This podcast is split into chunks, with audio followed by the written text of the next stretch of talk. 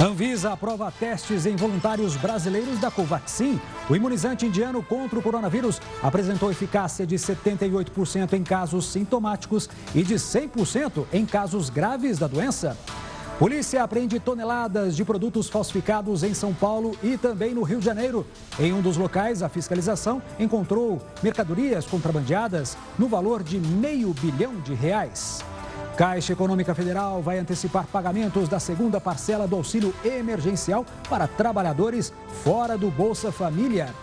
E jovens começam a organizar formaturas um ano depois do cancelamento das festas por causa da pandemia nos Estados Unidos. Estas e outras notícias agora no JR News.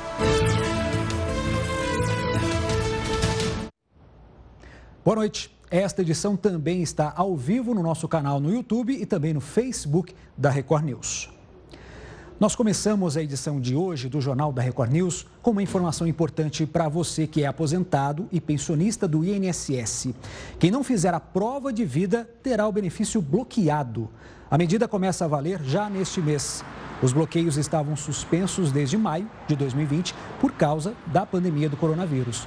Para continuar recebendo, é necessário realizar todos os anos a prova de vida. A comprovação pode ser feita por biometria facial nos aplicativos Meu INSS e meugov.br e também nos bancos onde o valor é depositado.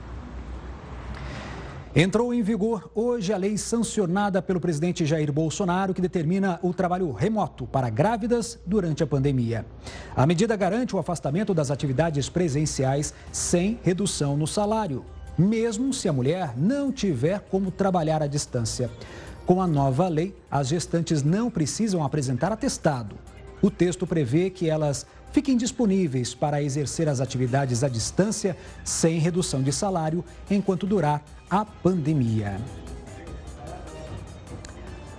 A Air France e Airbus vão a julgamento por causa de um acidente em um voo entre Rio de Janeiro e Paris em 2009 que matou 228 pessoas, determinou o Tribunal de Apelações de Paris. Heródoto Barbeiro, por que a companhia aérea está sendo processada, hein? Boa noite para você. Olá, olha, está sendo processada não só a companhia aérea, France, como também a fabricante do avião, chamado Airbus. Qual é a razão? A razão é que a justiça diz que houve, é, que houve culpa, não houve dolo, mas houve culpa no acidente que matou essas 228 pessoas. O que, que aconteceu? O avião tem uns tubinhos na frente, que são os tubinhos que medem a velocidade do avião.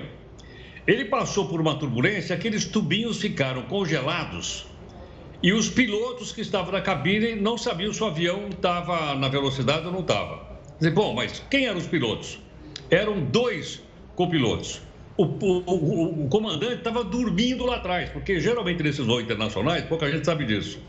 O comandante decola o avião em voo de 10 horas, 12 horas, e ele dorme numa cabinazinha que tem atrás. E o comandante então foi acordado, mas quando ele chegou na cabine, ele percebeu o seguinte: os dois pilotos tinham perdido completamente o controle do avião. E o que aconteceu? Eles, em vez de levar o avião para tentar um voo regular, eles tentaram subir o avião, perdeu a ostentação e bateu no mar com uma força tremenda, a ponto de matar todo mundo e ficar perdido durante anos e anos esses restos que a gente está mostrando por aí. Geralmente, um acidente de aviação não é provocado por uma coisa só, ele é provocado por uma série de coisas.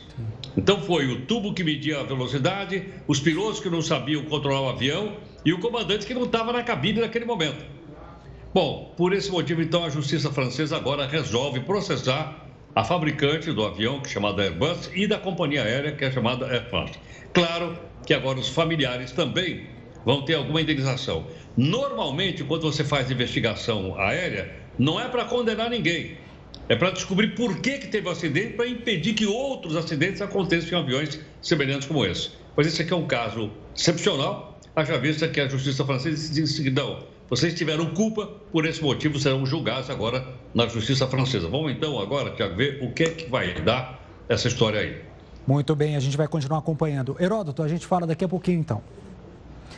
O ICMS será excluído a partir de 2017 do, do, cálculo do PIS e COFINS também. A decisão foi tomada hoje no Supremo Tribunal Federal e define que empresas que já entraram na Justiça para receber o valor pago antes de 2017 devem ser ressarcidas.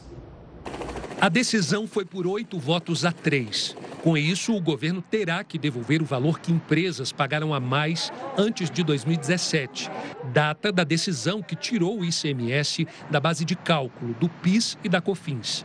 Só empresas que entraram com ações para receber antes dessa data podem ser ressarcidas. O recurso para questionar a partir de que data a decisão valeria foi da Advocacia Geral da União.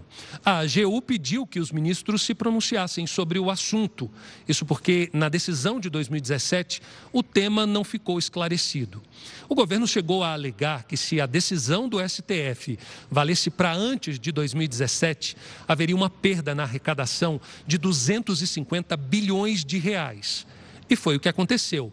Mas agora os cálculos precisam ser refeitos. Cerca de 9 mil empresas entraram na justiça antes de 2017 para receber o valor que pagaram a mais. Como são mais do que 9.365 ações de várias empresas, cada empresa tem que fazer seu próprio cálculo dentro daquilo que foi decidido juridicamente. Vamos agora aos números de hoje da pandemia de Covid-19 aqui no Brasil. Vamos ver no telão. Olha só, o número de casos, 15 milhões 433 mil 989 casos. Os mortos passam de 430 mil, ou seja, 430 mil 417. E temos também 2.383 mortes nas últimas 24 horas. Esses são os dados de agora do coronavírus aqui no Brasil. Olha, dois aviões conseguiram fazer um pouso de segurança depois de um acidente inacreditável. Você vai ver mais detalhes depois do intervalo. A Agência Nacional de Vigilância Sanitária aprovou os testes da vacina contra a Covid-19 Covaxin em voluntários aqui no Brasil. De acordo com a Anvisa, a solicitação do estudo foi feita pela empresa Precisa Farmacêutica, que é parceira da fabricante da vacina, a empresa da, bio, da biotecnologia indiana Bharat Bio, Biotech. No Brasil, 4.500 pessoas devem participar então desse estudo em cinco estados, mas ainda não conseguiu a certificação de boas práticas emitido pela Anvisa. Entre os problemas apontados estão questões sanitárias de controle de qualidade e segurança na fabricação da vacina. A certificação é um dos quesitos para o registro de um medicamento ou vacina aqui no Brasil. Procedimento padrão a intenção é que 3 mil voluntários participem dos testes da vacina indiana. A Agência Nacional de Vigilância Sanitária também autorizou o uso emergencial de mais um medicamento contra a Covid-19. Para saber mais sobre esse novo tratamento, nós convidamos a infectologista Raquel Morarek. Boa noite, Raquel. Olha, o que é que esse medicamento é e como é que ele funciona no organismo, hein? Olha, Tiago, é mais um, uma droga, mais um remédio que vem para nos ajudar né, ao combater, a combater esse vírus. Ele é para ser utilizado é, como uma defesa, ele vai neutralizar é, a proteína spike para a entrada desse vírus no organismo. Vamos dizer, é defesa, é um, um cavalinho de batalhas que a gente está fornecendo ao paciente para que ele não evolua para formas graves. É mais uma esperança para a gente combater essa pandemia. Mas muita gente deve estar se perguntando nesse momento: encontra esse medicamento? Vai ser encontrado nas farmácias? Como é que vai ser administrada essas doses aí nos pacientes? Não, olha, vamos dizer o seguinte: a Anvisa liberou em março o Remdesivir, né, que é o impedidor da replicação do vírus. Em abril ele liberou um outro anticorpo monoclonal que é essa é um clone, vamos dizer, que ajuda a não entrada do vírus dentro das nossas células para impedindo a, a replicação desse vírus. Agora ele liberou um outro anticorpo monoclonal. Independente da droga, todas elas são feitas endovenosas, em dose única, essas anticorpos monoclonais, e é só em ambiente hospitalar. Não vai ser vendido em farmácia. Os trabalhos mostrou uma boa eficácia para não progressão para doença grave em 70% dos casos. Isso é uma boa coisa para nós, né, que precisamos de um aporte terapêutico que nos ajude a trabalhar e diminuir a gravidade das pessoas. Com certeza. Raquel, agora como é que fica então? Tendo a vacinação, tendo esse, esse outro remédio, as pessoas vão poder optar ou a vacina ou esse medicamento? Como é que vai funcionar? Excelente pergunta, Tiago. Um não depende do outro. A vacina vai dar anticorpos ou vai dar neutralização para que não tenha formas graves. Isso a vacina já está produzindo ou está nos ajudando aí. Vai ter uma melhora da resposta quando for acima de 60% a 70% da população vacinada. Ponto.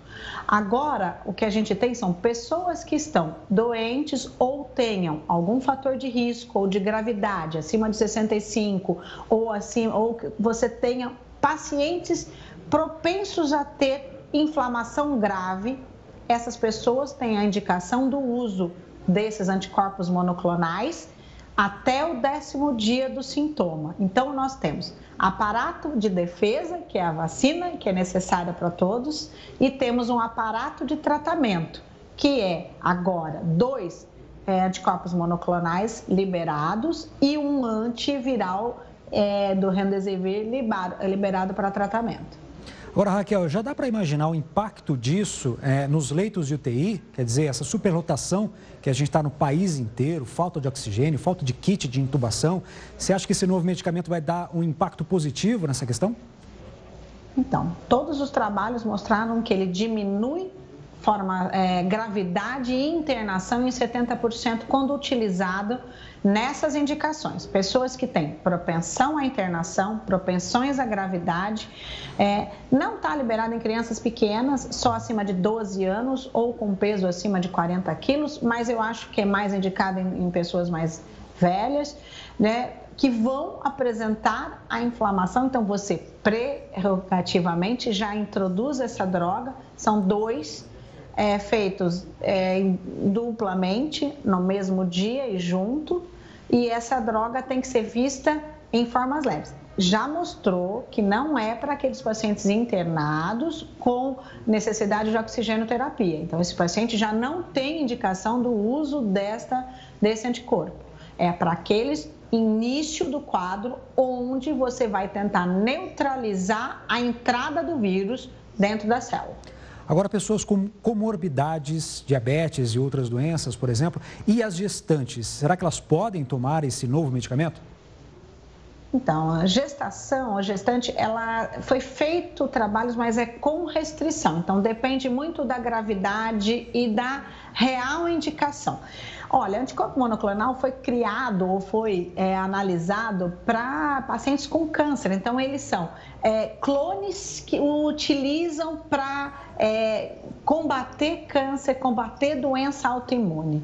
E a gente está utilizando para combater um vírus. Então, existe necessidade de mais trabalhos, mais avaliações, é, mas já não mostrando uma boa resposta. Em gestante, no momento, não temos é, trabalhos é, tão definidor assim que justifique você utilizar.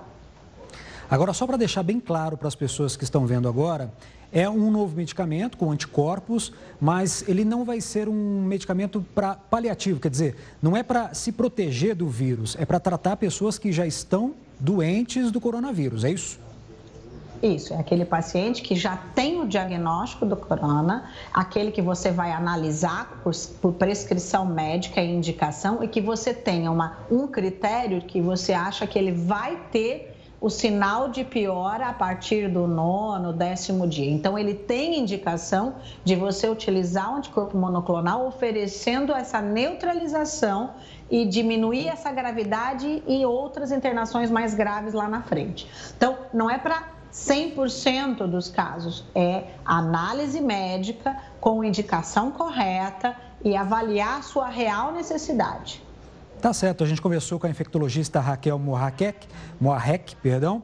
Muito obrigado pela entrevista e uma boa noite para você. A Câmara dos Deputados aprovou a flexibilização do licenciamento ambiental. O repórter Matheus Escavazini tem as informações direto de Brasília. Boa noite, Matheus. Boa noite, Tiago. Agora à tarde, os deputados decidiram rejeitar todos os destaques que tentavam alterar o texto principal. O projeto base foi aprovado na madrugada desta quinta-feira. Pela proposta, várias atividades e empreendimentos considerados de baixo impacto ambiental e voltados ao interesse público não vão precisar tirar a licença. Entre os favorecidos estão obras de saneamento básico e de manutenção em estradas e portos que sejam consideradas de porte insignificante. Agora, o texto segue para análise do Senado. De Brasília, Matheus Escavazini. O gerente-geral da Pfizer para a América Latina depôs hoje na CPI da pandemia. Ele declarou que Carlos Bolsonaro, filho do presidente, participou de uma das reuniões com executivos da empresa. Carlos Murilo detalhou aos senadores as negociações da farmacêutica com o governo brasileiro. Todos os países nós começamos do mesmo tempo este tipo de negociações. Como consequência de esse dessa expressão de interesse, tivemos outras reuniões no mês de agosto, começo do mês de agosto, onde aprofundamos alguns dos detalhes. Ele negou que o registro do imunizante na Anvisa tenha atrasado o fechamento do contrato. A Anvisa emitiu o registro permanente da vacina da Pfizer o 22 de fevereiro de 2021 foi um dos primeiros países do mundo a ter o registro permanente. Não tivemos dificuldades no processo com a Anvisa. Carlos Murilo disse que desde agosto do ano passado, o laboratório apresentou cinco ofertas que garantiriam 70 milhões de doses ao Ministério da Saúde até o fim de 2021. Segundo ele, o governo federal só assinou o contrato em março, depois da quinta proposta, que previa 100 milhões de doses em 2021, com entrega a partir de abril. De acordo com o executivo, se uma das primeiras propostas tivesse sido aceita pelo governo brasileiro, o país poderia ter começado a vacinação com a Pfizer em dezembro do ano passado. E hoje 18 milhões de doses já teriam sido entregues. Para os senadores da base do governo, isso não seria possível, porque a segurança jurídica para a compra só veio em fevereiro, com a aprovação de um projeto pelo Congresso, pelo qual o poder público poderia se responsabilizar por eventuais consequências da vacinação. Não se podia cobrar do governo a assinatura de contrato com todos os pareceres dos órgãos de controle jurídico em direção contrária. A recomendação da AGU, CGU, da assessoria jurídica do Ministério era contra assinar dentro daqueles termos. A oposição entende que o governo poderia ter editado uma medida provisória antes. Carlos Murilo disse que representantes da Pfizer se reuniram com Fábio Weingarten, então secretário de comunicação da presidência da República, e que o vereador Carlos Bolsonaro, filho do presidente, participou da reunião. Após aproximadamente uma hora de reunião, Fábio recebe uma ligação, sai da sala e retorna para a reunião. Minutos depois, entra na sala de reunião. Felipe Garcia Martins, assessoria internacional da presidência, de presidência da República, Carlos Bolsonaro. Ah, muito obrigado. Fábio explicou a Felipe Garcia Martins e a Carlos Bolsonaro os esclarecimentos prestados pela Pfizer até então na reunião. Carlos ficou brevemente na reunião e saiu da sala. Felipe Garcia Martins ainda permaneceu na reunião. A reunião foi encerrada logo na sequência e os representantes da Pfizer saíram do Palácio do Planalto. O depoimento do ex-ministro da Saúde, Eduardo Pazuello, está marcado para o dia 19, quarta da semana que vem. No fim da tarde, a Advocacia Geral da União entrou com um pedido de habeas corpus em favor de Pazuello no Supremo Tribunal Federal. A AGU solicita que Pazuello possa exercer o direito de ficar em silêncio e que só responda às perguntas sobre fatos objetivos. Também pede a presença do advogado na sessão e que o ex-ministro não possa sofrer qualquer ameaça ou constrangimento, como ser ameaçado de prisão em flagrante. A AGU pede ainda a possibilidade de o ex-ministro sair da sessão. O relator do pedido no Supremo vai ser o ministro Ricardo Lewandowski. Olha, a partir de agosto, daqui três meses, os trabalhadores poderão usar recursos do Fundo de Garantia do Tempo de Serviço para abater prestações do primeiro imóvel. Heródoto, é vantagem tirar o fundo de garantia para pagar essas prestações? Como é essa nova resolução aí do Conselho Curador do FGTS, hein? Olha, Tiago, é uma notícia interessante, importante para o pessoal uh, que pretende ter sua casa própria. Porque muitas vezes a pessoa recorre a financiamento e esse financiamento pode vir de uma grana vinda do próprio fundo de garantia por tempo de serviço. Ou então você pode bater na porta do banco e chegar no banco e pedir o financiamento pelo banco. É o fundo imobiliário bancário. Muito bem, até agora, as pessoas podiam tirar uma grana do fundo de garantia, aquelas que têm, logicamente, para poder, então, abater o saldo, o saldo de que deve lá no banco. Mas só para aqueles que estavam ligados ao fundo de garantia. Agora, com essa nova resolução, vale também para quem pegou grana emprestada nos bancos de uma maneira geral. Então, o, quando o imóvel for até de um milhão e meio de reais, não importa se o dinheiro veio do fundo de garantia ou se veio dos bancos, o cidadão pode ir lá e dizer, olha, eu quero abater sim é, uma parte do, do que eu devo aí com o saldo do fundo de garantia que eu tenho lá. Ou então eu quero fazer o seguinte: eu queria abater também, é, em vez de abater o saldo, eu quero abater a prestação da casa própria. Pode, pode. Agora, essa questão que você levantou, é vantajoso ou não é vantajoso? Olha, no caso de quem pegou dinheiro emprestado em banco, geralmente os juros bancários são altos e muito mais altos do que o fundo de garantia por tempo de serviço.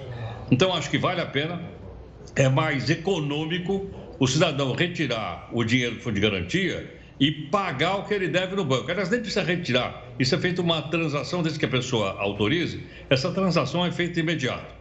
Então, é vantajoso sim, porque, logicamente, o dinheiro do fundo de garantia não rende tanto, o juro é muito alto, e abatendo, então, a prestação e abatendo aquilo que deve no banco, certamente a pessoa vai economizar mais dinheiro. Então, é vantagem sim. Aliás, foi uma boa notícia para o pessoal que pegou essa grana emprestada aí nos bancos.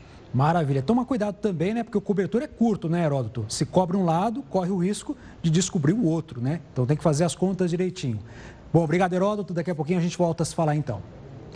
Dois aviões conseguiram fazer um pouso de emergência de segurança depois de um acidente inacreditável no estado do Colorado, nos Estados Unidos. O acidente ocorreu próximo a Denver. Um dos pilotos pediu ajuda, alegando falhas no motor da aeronave, sem saber da real situação do veículo. O avião também estava dividido pela metade. O segundo avião teve grandes danos na sua estrutura, mas o piloto conseguiu escapar e saltar de paraquedas. As autoridades não identificaram imediatamente as pessoas que estavam nos aviões. Mesmo assim, não houveram mortos ou feridos no acidente. A Itália anunciou hoje uma multa de mais de 102 milhões de euros contra o Google. Quer saber mais? Nós contamos no próximo bloco. Muito bem, estamos de volta ao vivo para todo o Brasil com o Jornal da Record News, aqui pela Record News. Olha, o exército de Israel entrou na faixa de Gaza à meia-noite no horário local. Tropas israelenses passaram pela fronteira terrestre Bombas e mísseis também foram vistos no céu do território palestino. As forças de defesa ordenaram que todos que vivem em um raio de 4 quilômetros da fronteira entrem em abrigos. Para entender melhor o que está acontecendo por lá, eu converso agora com André Leist, que é um cientista político. Boa noite para você, André. Quais os motivos dessa nova tensão que acontece por lá, hein? Boa noite, boa noite a todos. Bom, primeiramente, o que está acontecendo é um conflito, mais uma vez, pela quarta vez, entre os grupos terroristas é, que dominam a faixa de Gaza, a Força, o Hamas, principalmente, com auxílio aí da Jihad Islâmica Palestina. São dois grupos criados na década de 80, com uma visão extremamente é, radical, parecida com a da Al-Qaeda e do Estado Islâmico, que atiram foguetes indiscriminados contra Israel. Foram mais de 2.200 foguetes que foram lançados contra cidades israelenses. Né? Esses foguetes não têm mira, eles atingem a cidade, como vocês estão vendo aí nas imagens, e o que Israel está fazendo agora é, é atacando é, alvos do Hamas, da Jihad Islâmica, inclusive os próprios membros da ala militar desses dois grupos, e tentando atingir os depósitos e as fábricas desses foguetes. Agora, no que, que Esses... o Conselho... Perdão, pode continuar. Não, eu só ia dizer, eu só ia adicionar o seguinte: isso começou porque é, houve distúrbios em Jerusalém, protestos em Jerusalém, existem aqui alguns pontos de que, que se juntaram. É, o dia de Jerusalém, que é um dia que os israelenses comemoram a reunificação da cidade, a, a, possibilidade de judeus rezarem na Cidade Velha, que se juntou junto com o fim do Ramadã, que é o mês sagrado islâmico, e, algum, e uma disputa judicial por um terreno num bairro árabe em Jerusalém Oriental.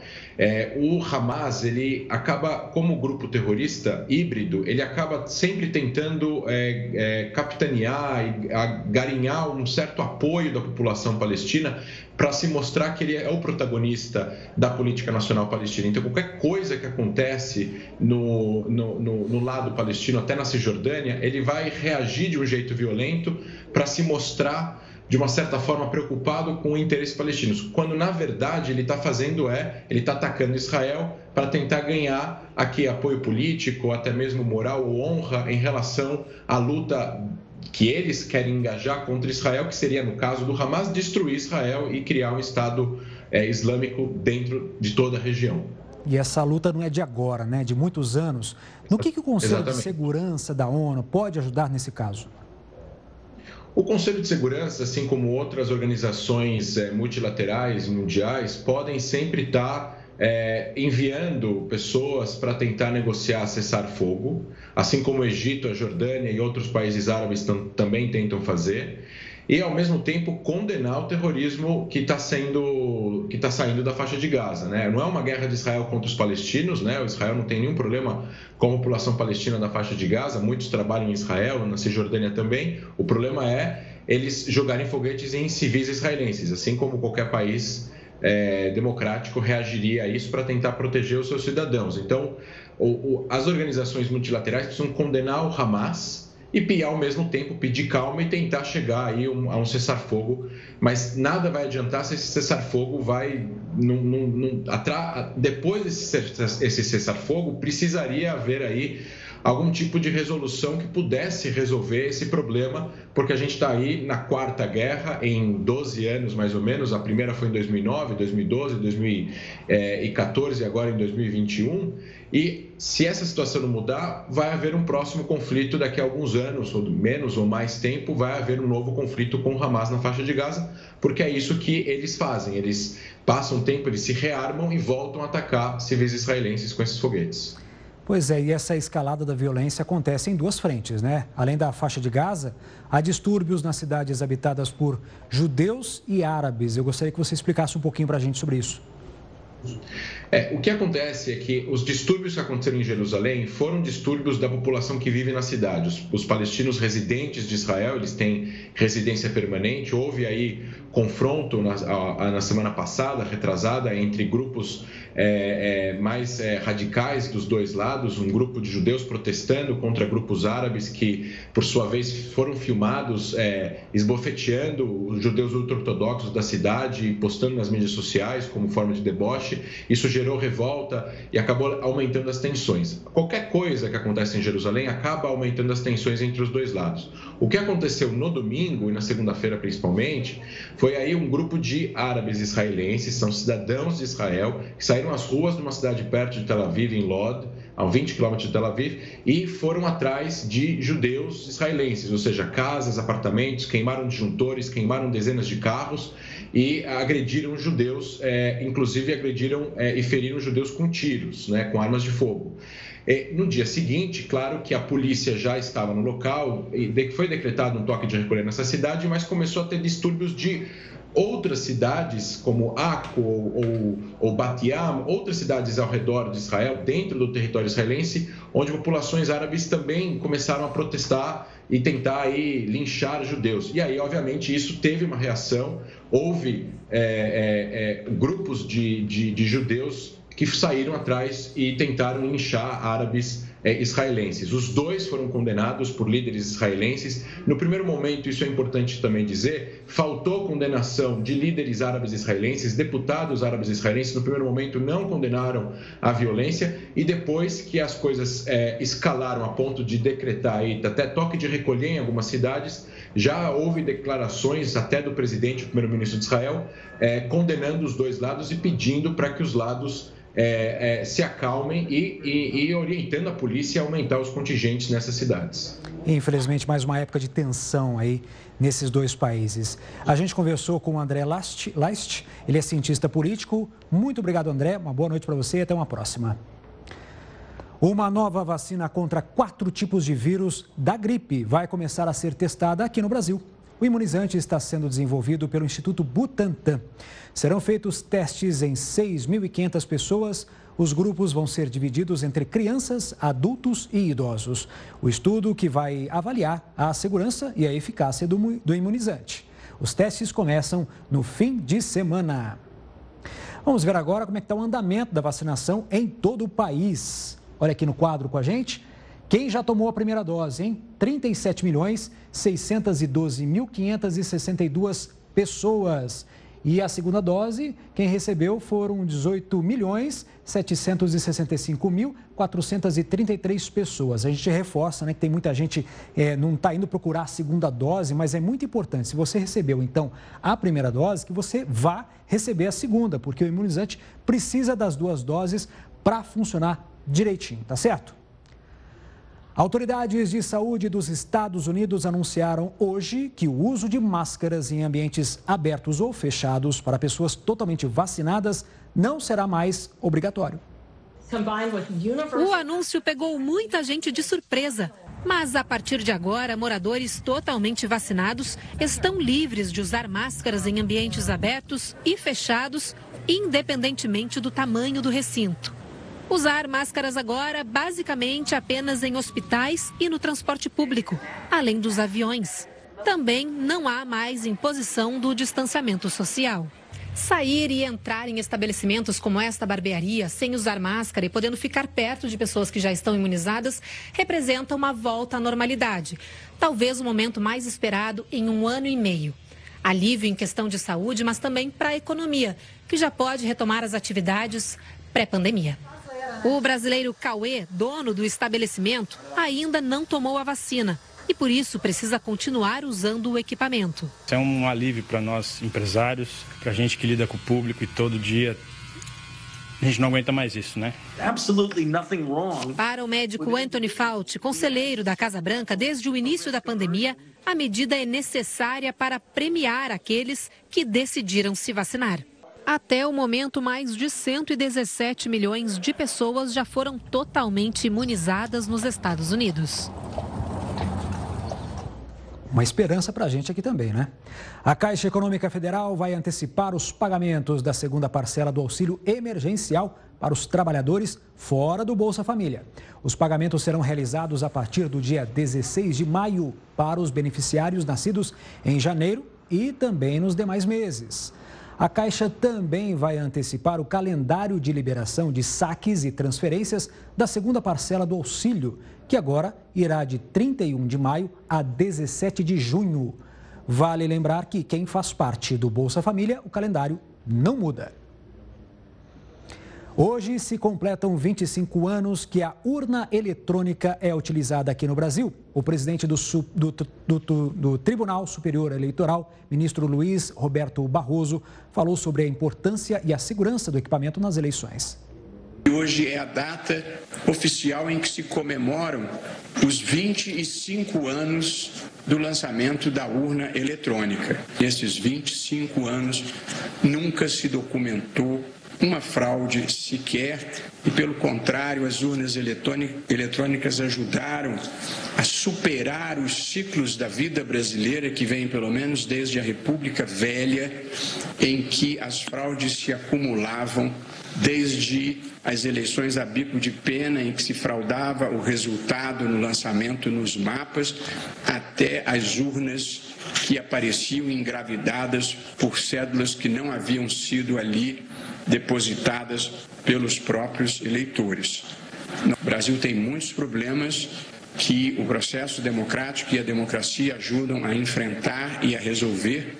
Um desses problemas não é a nossa urna eletrônica. A urna eletrônica, até aqui, tem sido parte da solução, assegurando um sistema íntegro e que tem permitido a alternância de poder sem que jamais se tenha questionado de maneira documentada e efetiva a manifestação da vontade popular.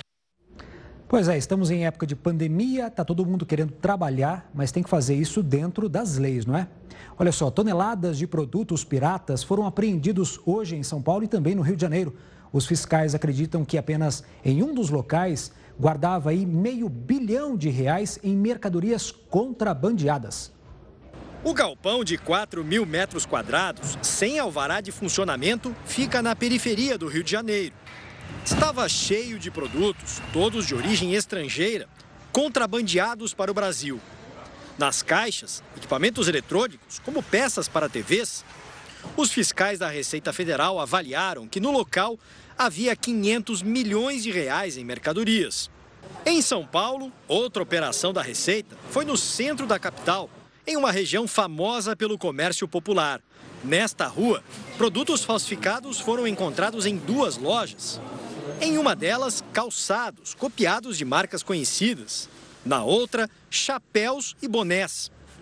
Depois, os auditores foram a uma galeria, onde encontraram mais mercadorias piratas, principalmente roupas. Segundo a fiscalização, 20 pequenos comércios vendiam esse estoque.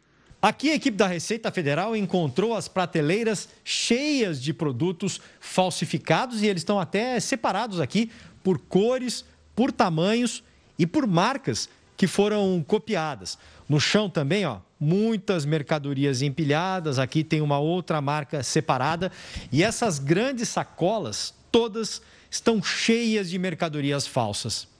Seis toneladas de produtos foram apreendidas. Todo o material vai ser destruído. As lojas flagradas com os artigos irregulares perdem o alvará da prefeitura e os responsáveis vão ser processados por contrabando. A gente tem uma dificuldade de atração de investimentos por conta de um mercado ilícito. Então, o mercado legítimo ele não vai conseguir concorrer, não vai conseguir trazer esses investimentos e gerar bons empregos no país por conta do mercado ilícito, além do dano ao consumidor de produtos de péssima qualidade sem controle. A Itália anunciou hoje uma multa de mais de 102 milhões de euros contra o Google. A multa foi motivada porque o Google recusou a aceitar em sua plataforma um aplicativo que permite localizar terminais de recarga para os carros elétricos no país. O aplicativo italiano seria concorrente do Google Maps e, por isso, não foi aceito. Após o anúncio, o Google afirmou que, respeitosamente, discorda da decisão. Olha, deixa eu fazer uma pergunta para você. Como é que estão as contas aí na sua casa, hein? Tá com dificuldades no orçamento? No próximo bloco, vamos falar das dívidas dos brasileiros. A gente volta já. O mercado funciona apenas com a honestidade dos clientes. O cliente pega o que precisa e paga sozinho. Não tem atendente, operador de caixa, catracas, nem câmeras de monitoramento. Sem sair do prédio, Luiz tem um mercadinho à disposição. O empresário disse que é uma mão na roda. Está faltando é, algum ingrediente no seu almoço de domingo, até mesmo no jantar durante a semana, você desce, vem aqui, compra e sobe no maior conforto. Funciona assim: o morador escolhe o produto e ele mesmo faz o pagamento. Primeiro passa o código de barras e depois pode fazer a transferência em dinheiro ou pagar com o cartão. Além da comodidade e segurança, a ideia é estimular a honestidade. Não tem câmeras de reconhecimento facial catraca ou qualquer outra forma de controle. Ele montou um mini mercado com alimentos, guloseimas e produtos de limpeza nos condomínios. E hoje já são mais de 120 em várias cidades do país. E Marcelo explica que é feito um balanço para medir o nível de honestidade. Quando a desonestidade é diagnosticada, é realizada uma pesquisa do público e campanhas educativas. No geral, o índice de honestidade é cerca de quantos por cento? Cerca de 95 a 96%. É, e a gente tem essa quebra aí de 4 a 5% de desvio. Marcelo tem uma parceria com a construtora do prédio. Patrícia diz que a ideia de mini mercados é inovadora. Ela já tinha visto em São Paulo no ano passado e pretende expandir o novo negócio para outros públicos. É realmente a questão de valor, né? É, honestidade está acima de tudo. ainda tem gente honesta nesse país, não é? Uma pesquisa divulgada hoje mostrou que 33,5% dos jovens acima de 18 anos de São Paulo já pegaram a Covid-19. O estudo foi feito pela Prefeitura da cidade e aponta que pelo menos um terço dos jovens do município já se contaminaram. Olha só.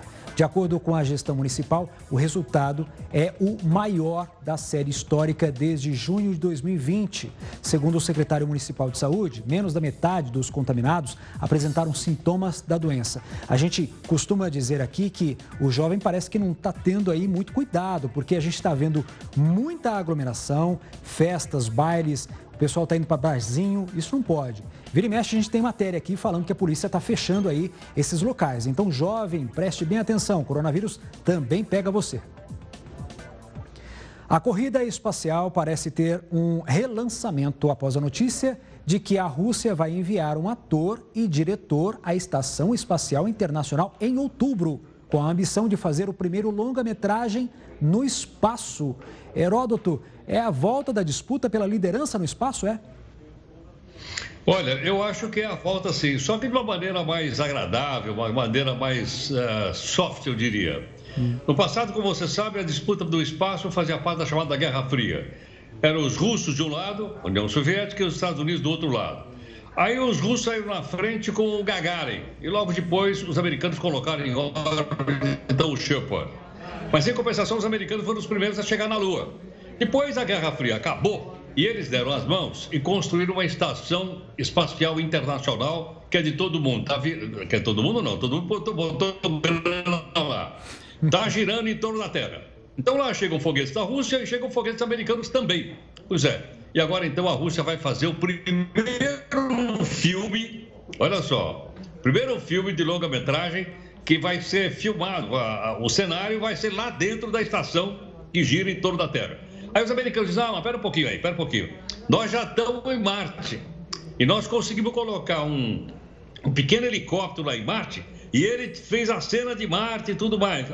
Então a briga está por aí.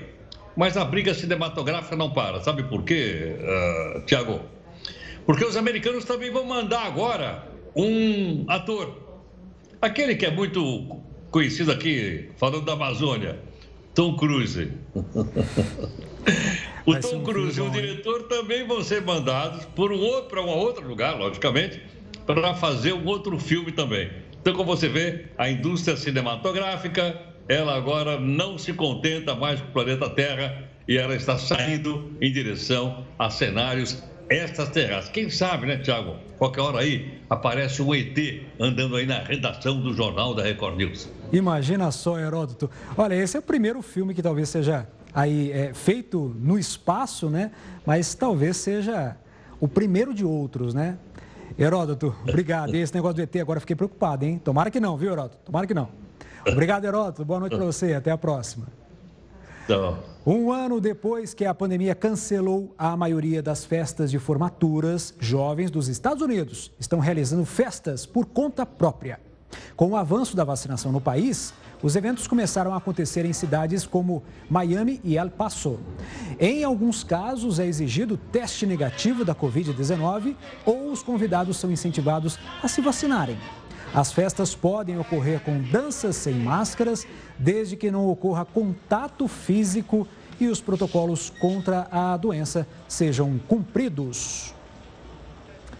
Mais de 60% das famílias brasileiras criaram dívidas durante a pandemia. A preocupação é limpar o nome para tentar equilibrar o orçamento. Dívidas que se acumularam durante a pandemia.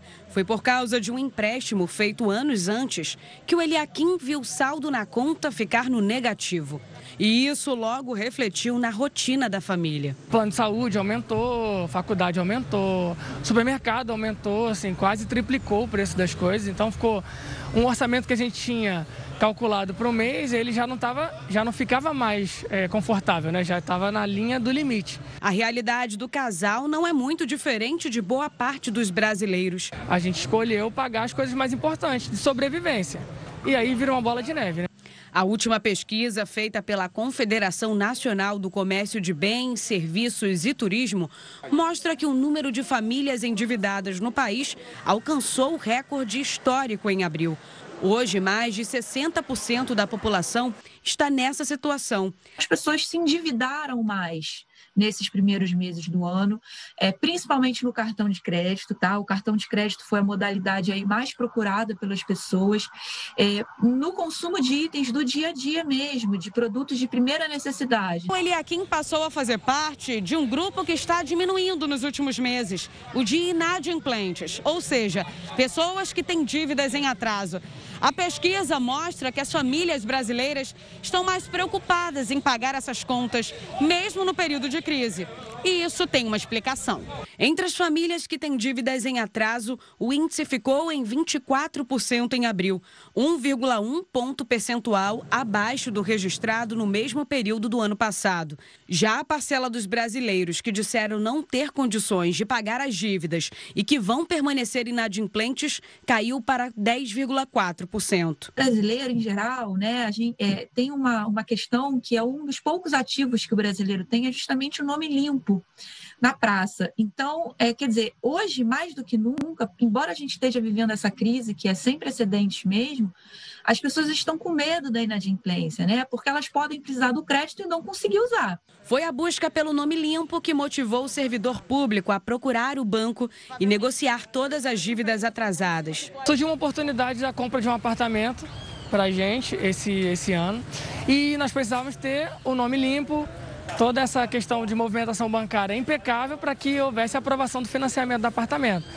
E aí foi que me motivou, e a minha esposa também, da gente ir atrás das negociações para poder fazer essa quitação e poder comprar esse apartamento. Para quem quer se livrar de dívidas, a maioria delas geradas pelo cartão de crédito, a economista dá orientações importantes. Olhar com bastante cautela o endividamento no cartão de crédito e sempre tentar pesquisar aquele, aquela dívida, né, aquele crédito que vai custar menos.